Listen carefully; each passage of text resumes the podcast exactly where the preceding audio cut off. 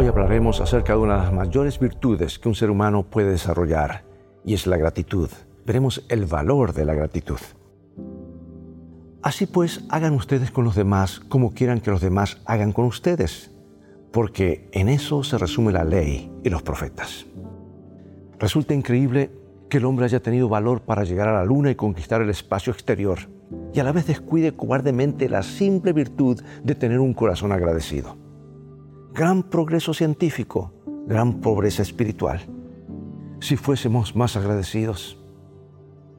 El joven Eduardo Spencer fue testigo del naufragio que se produjo cerca de la orilla del lago Michigan. En un primer momento su horror y su impotencia lo mantuvieron inmóvil junto al lago. Pero cuando alcanzó a ver a una mujer que procuraba flotar aferrada a una tabla, el muchacho se quitó parte de su ropa y llegó a nado para socorrer a la víctima. A los pocos minutos regresaba a la orilla trayendo con vida a la desventurada mujer.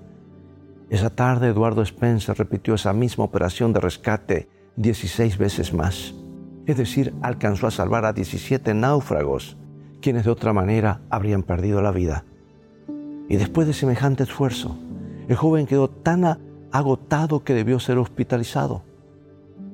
Pero cuando salió del hospital, dijo estas tristes palabras, ninguna de las 17 personas que salvé vino para darme las gracias por haberlas salvado de la muerte.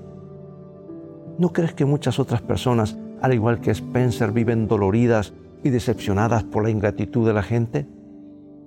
A menudo los padres se refieren con pesar a algún hijo ingrato. Padres que han hecho lo mejor que pudieron para criar a sus hijos, que se sacrificaron por ellos y que sin embargo no reciben una palabra de afecto o de gratitud filial. Cuánto mejor se sentirían sus padres y por consiguiente también el resto de la familia si sus hijos supieran valorar y agradecer lo que reciben cada día en su hogar. Pero así como la ingratitud puede enfermar el corazón de los padres y el resto del círculo familiar, también es dolorosamente cierto que esa forma de indiferencia humana ha invadido a la sociedad general.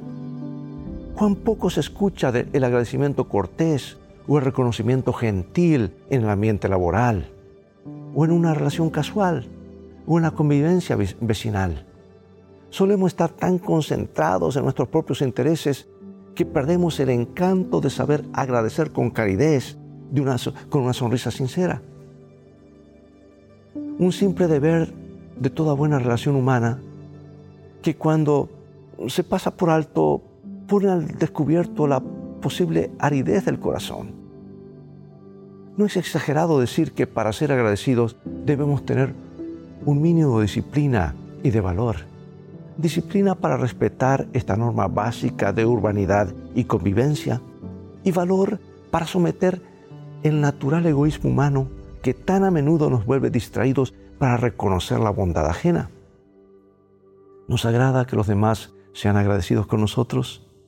Entonces, nada mejor que cumplir con la regla de oro enseñada por Jesucristo, hacer a los demás lo que queremos que ellos nos hagan a nosotros.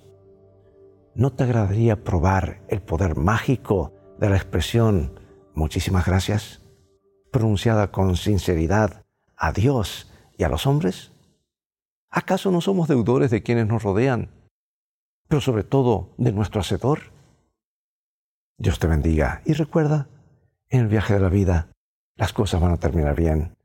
Si tienes a los principios de la Biblia como tu GPS y a Jesús como tu guía, porque esa es siempre una mejor manera de vivir.